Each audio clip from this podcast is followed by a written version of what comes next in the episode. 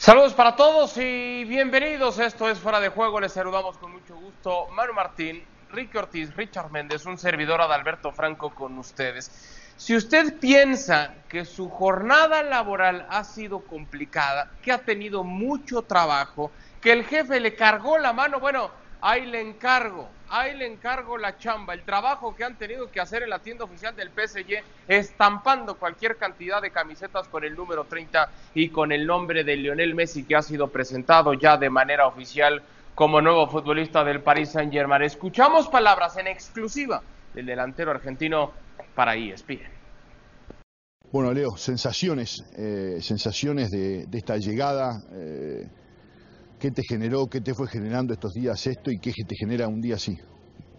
La verdad que increíble, increíble todo lo que, lo que estoy viendo desde que llegué a París. Eh, la gente, una locura, cómo, cómo salió a la calle.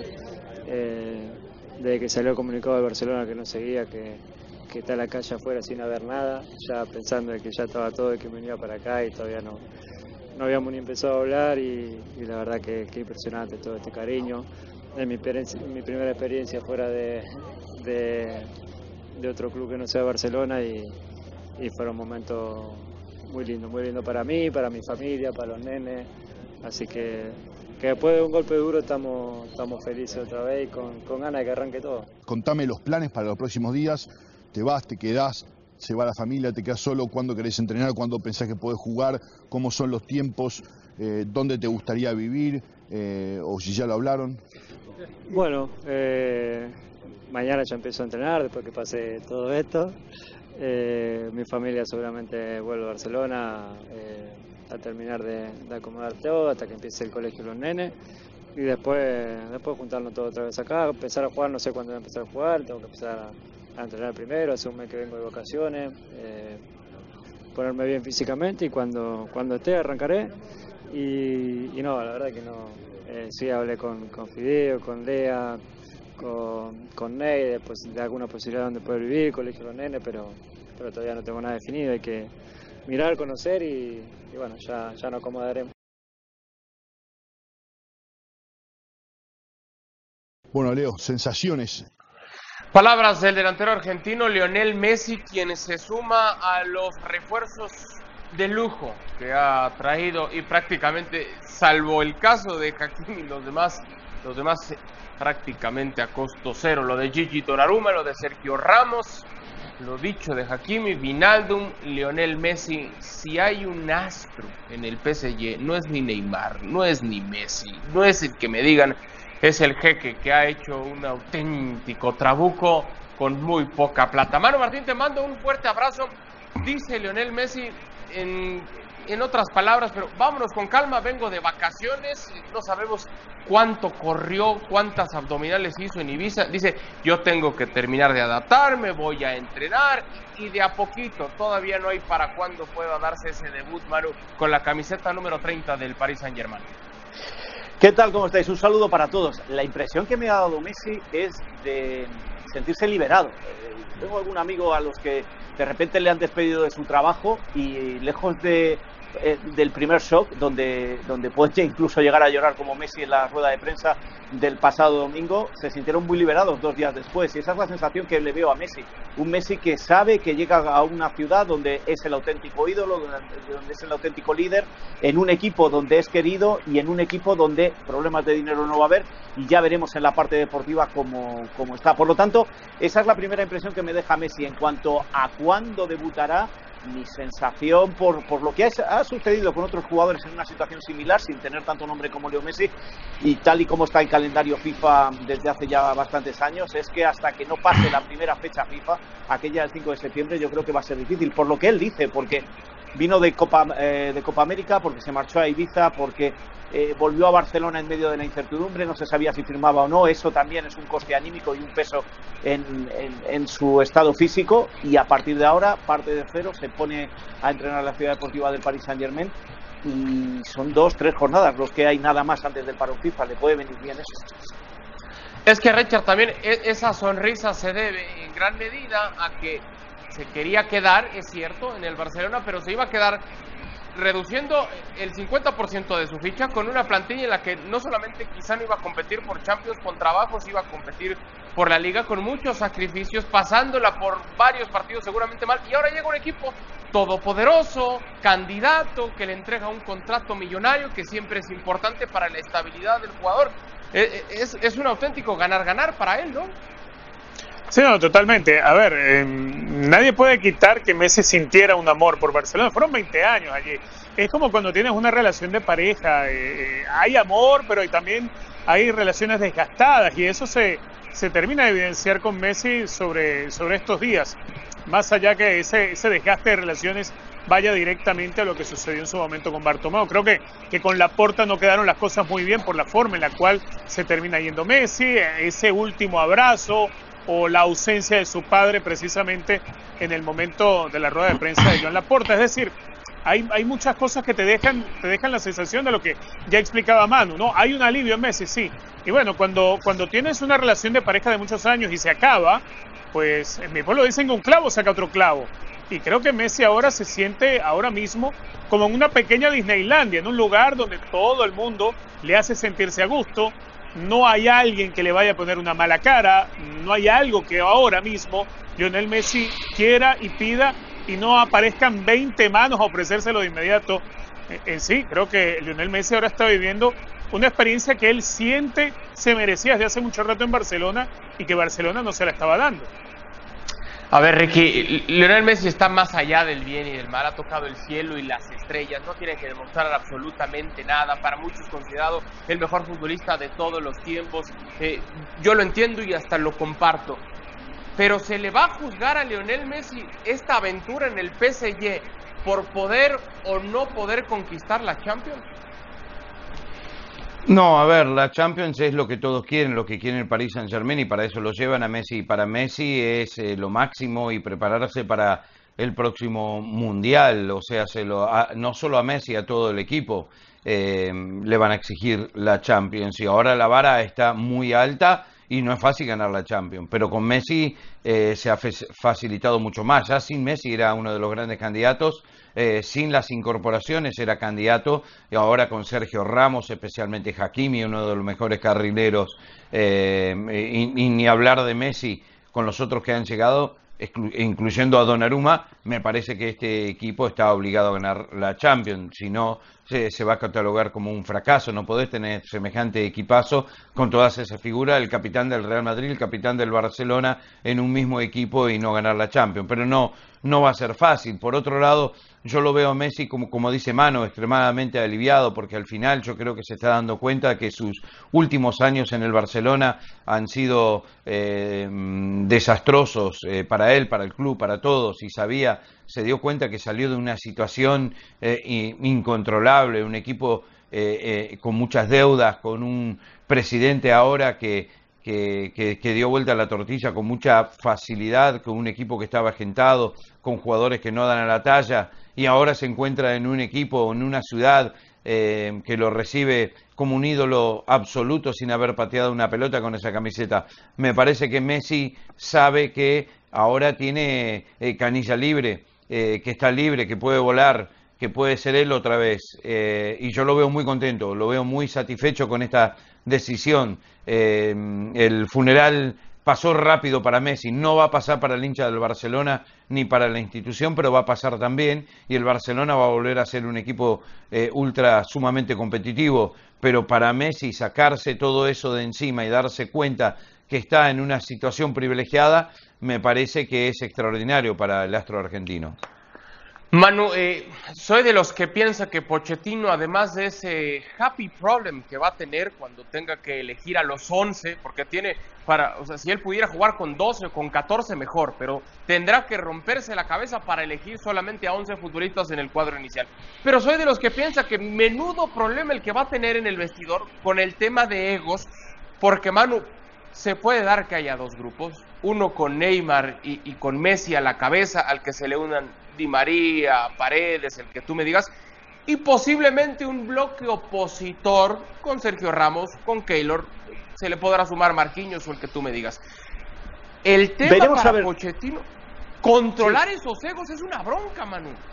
Sí, pero Pochettino es un técnico capaz, eh, eh, porque no es el técnico férreo ni el técnico que deja hacer. Es, eh, tiene esa mano izquierda que decimos acá, o lo que pueda tener Ancelotti también, o lo que en su momento tuvo del Bosque. Esto por un lado. Por otro lado, es posible que se creen esos grupos, pero también esos grupos, vamos a ver qué pasa con Keylor. Estando Donnarumma, Keylor no está muy contento, Kimpembe no Mm. está muy contento con la llegada de Sergio Ramos. Es decir, eh, eh, se está concatenando todo. Y luego un factor que ya se ha vivido en la historia del fútbol, que fue cuando el Real Madrid juntó los cuatro galácticos y no ganó nada. Ganó ligas, no ganó la Champions. Es decir, no le garantiza al Paris Saint-Germain absolutamente nada y a Pochettino tampoco le garantiza que todos estos jugadores le puedan dar la Champions. ¿Que son favoritos? Pues sí, pero si vemos lo que está haciendo el Chelsea o lo que está haciendo el United o lo que está haciendo el City, a lo mejor tienen competidores con equipos más hechos y con equipos más, más preparados. Vamos a ver qué es lo que sucede. Es cierto, eh, pero también se hablaba de los gallos en el vestuario del Barcelona y, y hubo dos técnicos capaces de controlarlo, o por lo menos a uno le obligaron a controlarlo, que fue a Luis Enrique, con la llegada, con la llegada de Neymar, con la llegada de Luis Suárez, ya estaba Messi, todo lo que había en el Barcelona. Es decir, eh, Pochettino tiene trabajo, pero está más que capacitado para controlar todos esos egos. Otra cosa es lo que sucede al final con esa plantilla. Y no voy por el lado de Mbappé, porque si queréis luego hablamos de eso, sino voy por el lado de que el Paris Saint-Germain de aquí al día 31 se va a deshacer de jugadores. Y cuidado que pueda haber sorpresas de jugadores importantes en los últimos años que no tienen, como tú dices, cabida en ese once inicial, porque al final, ¿a qué juega el Paris Saint-Germain? Que esto se olvida también fácilmente. Se dice que la liga francesa se ha revalorizado. Pues mire usted, ver un Rennes contra el Brest no creo que sea revalorizar la liga. Es un equipo que tiene una capacidad grande, que va a estar de paseo como en los últimos años y que echará el resto en la Champions seguramente con menos rodaje que el resto de equipos que tienen ligas más competitivas. Con esto quiero decir que sí, hay egos, se pueden controlar, pero lo más difícil para mí va a ser la parte deportiva cada vez que tengan que salir del Parque Mm. de los Príncipes o, por mejor decir, de la Liga Francesa. Bueno, una de esos posibles salidas y quizá no ahora, que puede ser, pero sí para el futuro es Kylian Mbappé quien ha reconocido ese interés por poder marcharse en algún momento y ser futbolista del Real Madrid. Él habría pedido al jeque un equipo competitivo para poder quedarse. Esta es la respuesta del jeque a la solicitud de Kylian Mbappé. Je pense que tout le monde le connaît, le futur de Kylian. Les Parisiens et les joueurs de Paris, euh, Kylian est très compétitif, il a une mentalité pour gagner. Euh, il a dit euh, publiquement qu'il veut un compétitif une équipe. Je pense maintenant on n'a pas plus compétitif de cette équipe. Ça veut dire qu'il n'a pas excuse pour faire, faire quelque chose d'autre. Je pense que Kylian Mbappé llegó al Paris Saint-Germain procedente del Mónaco, la joya francesa es líder de goleo por más de 50 goles en este lapso, además de ser el segundo jugador con más asistencias y partidos disputados. En total, el francés registra 11 títulos en el Parque de los Príncipes. Es que, a, ver, Richard, es como cuando en la escuela tú la llevabas muy bien y tenías a tu cuate y, y compartían eh, eh, en el almuerzo, en el recreo, después de clases, te ibas a su casa, él se iba a tu casa, todo maravilloso. Pero para el siguiente ciclo escolar, oh sorpresa, llega el mejor amigo de tu amigo. A, a mí que no me digan que todo va a ser vida y dulzura, yo hasta no ver realmente lo que vi en ese Barça de Suárez, de Messi y Neymar, donde había un penal y parecía Navidad, todo el mundo regalándose el balón, así como, no, vas tú, vas tú, vas tú. Yo hasta que no ve eso así, Richard, me va a costar mucho trabajo creer que Kylian Mbappé va a aceptar encantado la llegada de Lionel Messi. Primero hay que ver si los puedes hacer jugar bien juntos, ¿no? Eh, sí, tiene razón cuando el jeque dice él quería un equipo competitivo, le- un equipo competitivo, le hemos hecho un equipo competitivo, pero competitivo con quién? Competitivo con los que están grandes en Europa, pero el campeonato doméstico eh, no tiene ninguna competencia que pueda incomodarle, no sé, un Cannes, Mónaco, nadie, salvo eh, algún momento de temporada donde aflojen tanto como para que pierdan el título, como ocurrió en la última campaña en la Liga de Francia, que yo no creo que ese escenario se le vuelva a repetir, y menos esta versión del Paris Saint Germain. Eh, Kylian Mbappé podrá crecer y aprender un poquitito más teniendo a Messi al lado, pero si él de verdad quiere crecer y quiere desarrollarse como jugador, pues lo más sano para Kylian Mbappé es que se vaya a una liga un poco mejor. Y una liga mejor definitivamente es la liga española, mucho mejor que la liga francesa. Pero ¿a Eso creo que nadie mejor, hoy en día lo puede Richard? discutir. Ahora, el tema es, todas esas figuras juntas, eh, hay que saberlas jugar y hay que saberlas rodear. yo siempre voy al ejemplo de lo que eh, fueron las ligas de campeones de Europa que ganó Messi en el Fútbol Club Barcelona. Y siempre en aquel equipo que ganaba las ligas de campeones de Europa estuvo Iniesta, por ejemplo, estuvo Chávez, estuvo Rakitic. Y, hubo un técnico que lo supo manejar. Tanto es así que Guardiola lo hizo, que lo hizo Luis Enrique, pero que no lo pudo hacer el Tata Martino, por ejemplo, cuando lo llevaron a dirigir al Barcelona. No ganó nada el Tata Martino, a pesar de que tenía bien rodeado a Messi y tuvo, por supuesto, a Neymar. Es decir, si Pochettino tiene hoy en día a estos jugadores y está en la presencia de Kylian Mbappé, de Neymar, de Messi, hay que darle armonía. ¿Y cómo los vas a rodear? ¿Cómo vas a darle las asignaciones a Lionel Messi para que no se entorpezca en su trabajo con Mbappé? Porque sabemos que la química existe, por ejemplo, con Neymar, pero no sé si la química en la cancha existe con Mbappé. Esa es una de las cosas que ahora tiene que descubrir Pochettino y que tiene que hacer que funcione. No cualquiera hace funcionar a alguien como Lionel Messi. Eh, en la selección de Argentina, hasta que Lionel Scaloni encontró una vía, Lionel Messi no había ganado nada. Y no es que no tuviera grandes compañeros al lado, es que no estuvo rodeado de la Llegó misma manera finales. de aquel Barcelona exitoso. Eh, Adal, Sí, Ricky. no entiendo el enamoramiento que tienen con Pochettino. Eh, no lo comprendo, no lo voy a entender. Eh, para mí el problema que va a tener Pochettino es que va a tener que hablar de lo que se necesita para salir campeón cuando no ganó nada. Ganó una copa después de 534 partidos dirigidos en una final que se la dieron servida. Eh, y hablan de Pochettino como si fuese la última botella de agua en el desierto Sahara. Y esto ya viene mucho tiempo haciéndolo. Pero ¿qué credenciales tiene Pochettino para decirle a este equipo con campeones del mundo, con campeones de Champions, con campeones de Liga, con campeones de Copa América, con campeones de Euro, con campeones de todo, eh, para poder eh, convencer a jugadores cuando las papas quemen, porque cuando todo esté bien y empiecen a golear en la Liga de Francia, pero cuando ya se ponga un poco más difícil en Champions, yo no lo veo, no entiendo, eh, eh, repito, estar tan enamorado de Pochettino, porque al final del día eh, perdió la Liga el año pasado, perdió una, la final de la Supercopa, eh, ya te digo, ganó una nada más, no ganó absolutamente nada con el Tottenham ni en ningún otro lugar que dirigió y ahora le están dando un super equipo galáctico lleno de estrellas y más que, más que egos digo estrellas, eh, ¿cómo va a afrontar eso? ¿Es el técnico ideal para este equipo? Eh, por más que sea buen tipo y, tome mate con Messi, y se ría y todo lo que me digan. La verdad es que hoy no tiene los credenciales para semejante equipazo. Eso es algo que yo quiero ver. Eh, no, no, no, no veo ningún grupo, como decís, Adal, eh, que, que tiraste a propósito los del Real Madrid de un lado y los del Barcelona del otro, y ya estás, ya estás tirando leña al fuego antes de que jueguen su primer partido. Todo. Estos tipos saben que tienen que llegar a ganar la Champions, van a estar unidos, están fuera de lo que los rodeó siempre en otros equipos, es un comienzo nuevo, yo no lo veo así. Pero bueno, Así esa llegaron los cuatro galácticos a Madrid y, y no sabéis los grupos que había, eh, iba a decir en Valdebebas. Primero en la Ciudad Deportiva, luego en Las Rozas y al final en Valdebebas. Eh, no es fácil, no es fácil y bueno, si destacamos que Messi llegó a muchas finales con la selección argentina, Pochettino con un equipo menor llegó a la final de la Champions, a punto estuvo de ganarla, con lo cual también le demos un poco de mérito al, al técnico del Paris Saint Germain. Y sobre Mbappé, eh, va a ser difícil que salga aunque él se empeñe. Y no creo que él se empeñe porque el jeque se lo ha dejado muy claro. Otra cosa es que acabe el contrato y se marche. Pero eh, decía Richard, sí, puede irse a una liga más competitiva, la española. Bueno, eh, más competitiva que la francesa es. Pero ¿a qué equipo? El Real Madrid no ha fichado más que Alaba y, y el año pasado no ganó nada. Si estamos en la misma situación y además ha perdido a Ramos y ha perdido a Barán, no parece que el Real Madrid vaya a ser un equipo muy competitivo. El de enfrente, que es el Barcelona, no hay mucho más que decir de él. Y el otro es el Atlético de Madrid, que es el actual campeón. ¿Dónde puede ir Mbappé? ¿Se puede esperar un año para ir al Real Madrid? Y si en este año el Paris Saint-Germain da la campanada y gana la Champions y el Real Madrid no gana nada, ¿dónde va Mbappé? ¿Qué va a decidir Mbappé?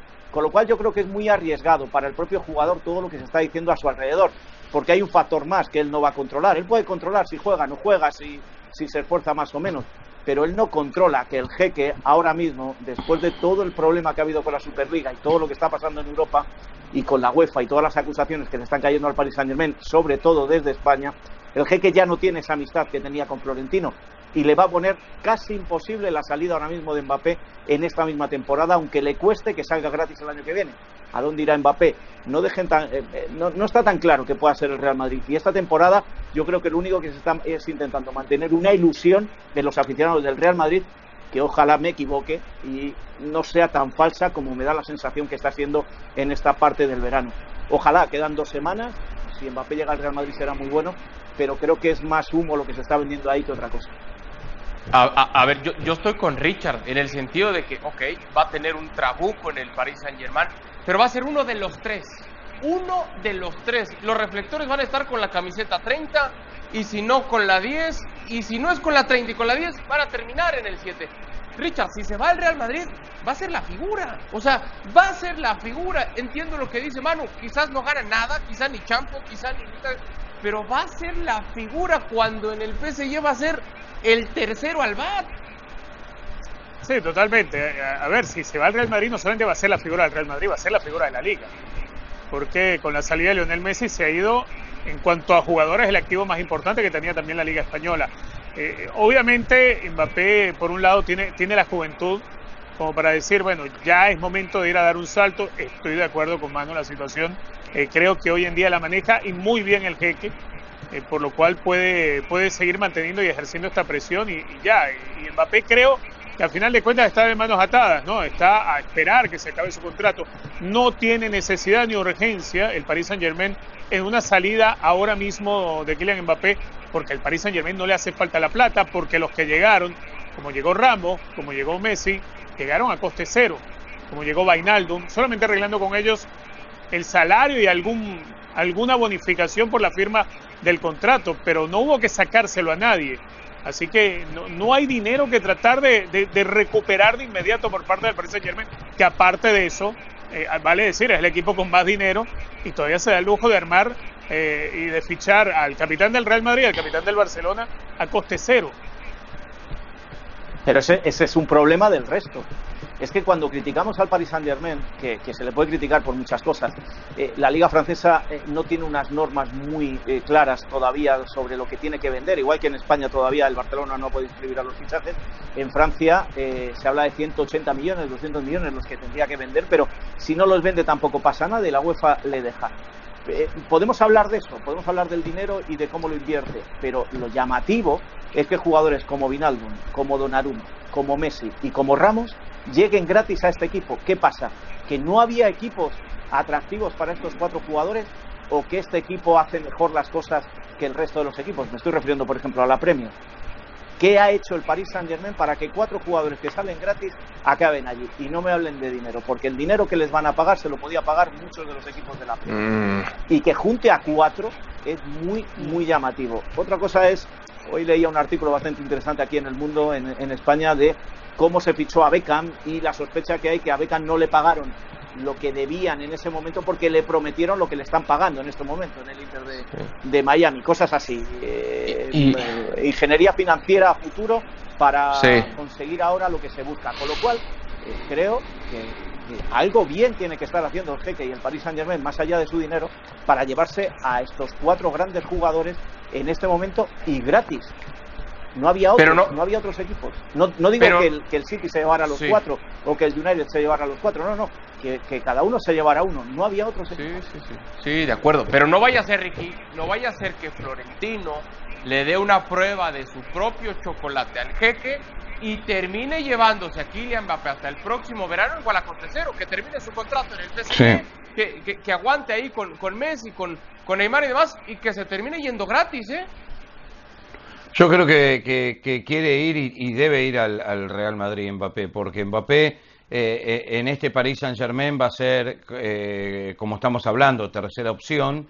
Eh, si gana finalmente la Champions van a decir que es gracias a Messi sí. y que si Mbappé quiere estar en la puja para, para el balón de oro, si Mbappé quiere llegar a lo que él quiere, ser el mejor futbolista del planeta, eh, está muy atado en la Liga de Francia. Eso es una realidad. Y jugar en España es mucho más prestigioso y mucho más para el Real Madrid. Entonces, para mí, Mbappé se quiere ir, se tiene que ir y se va a ir al Real Madrid gratis precisamente por esas razones, porque va a ser el ídolo absoluto, va a ser, como dice Richard, el mejor jugador de la liga y que de esa forma él puede surgir y salir a ser lo que él quiere ser, el mejor futbolista del planeta. Mientras esté en el Paris Saint Germain le va a costar mil veces más.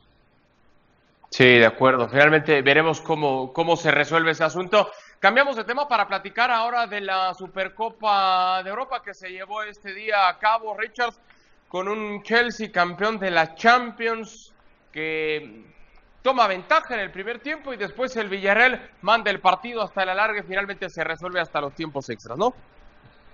Sí, un partido que en el, en el primer tiempo pues eh, daba la sensación que el Chelsea no solamente que iba a marcar temprano, sino que daba la sensación que el Chelsea le iba a pasar por arriba al Villarreal por la forma en que estaba jugando, por lo muy metido atrás que terminaba el Villarreal, por lo que le costaba salir con pelota dominada al equipo español. Pero eh, eh, son dos rostros diferentes del mismo partido. Uno durante el primer tiempo, otro en la, en la segunda mitad, donde incluso el Chelsea da un par de pasitos atrás el Villarreal muy bien le termina sacando la pelota y, forzar el partido hasta la larga. Y me dio, me dio mucha tristeza porque haya sido Raúl Albiol el que fallaba el, último penal, ¿no? Porque uno, uno espera que los jugadores de mayor experiencia, de jerarquía, son los que en esta serie de penales pues les cuesta menos fallar. Son los que tienen mejor manejo de este tipo de situaciones, de la tensión de los nervios. Y ha sido Albiol el que le ha tocado fallar para darle al Chelsea este título, el primero, si se quiere decir, de, de esta temporada que, recién está por empezar y uno ya empieza a entender nuevamente que vamos a seguir viendo mucho más del dominio de los equipos ingleses en varias facetas de Europa.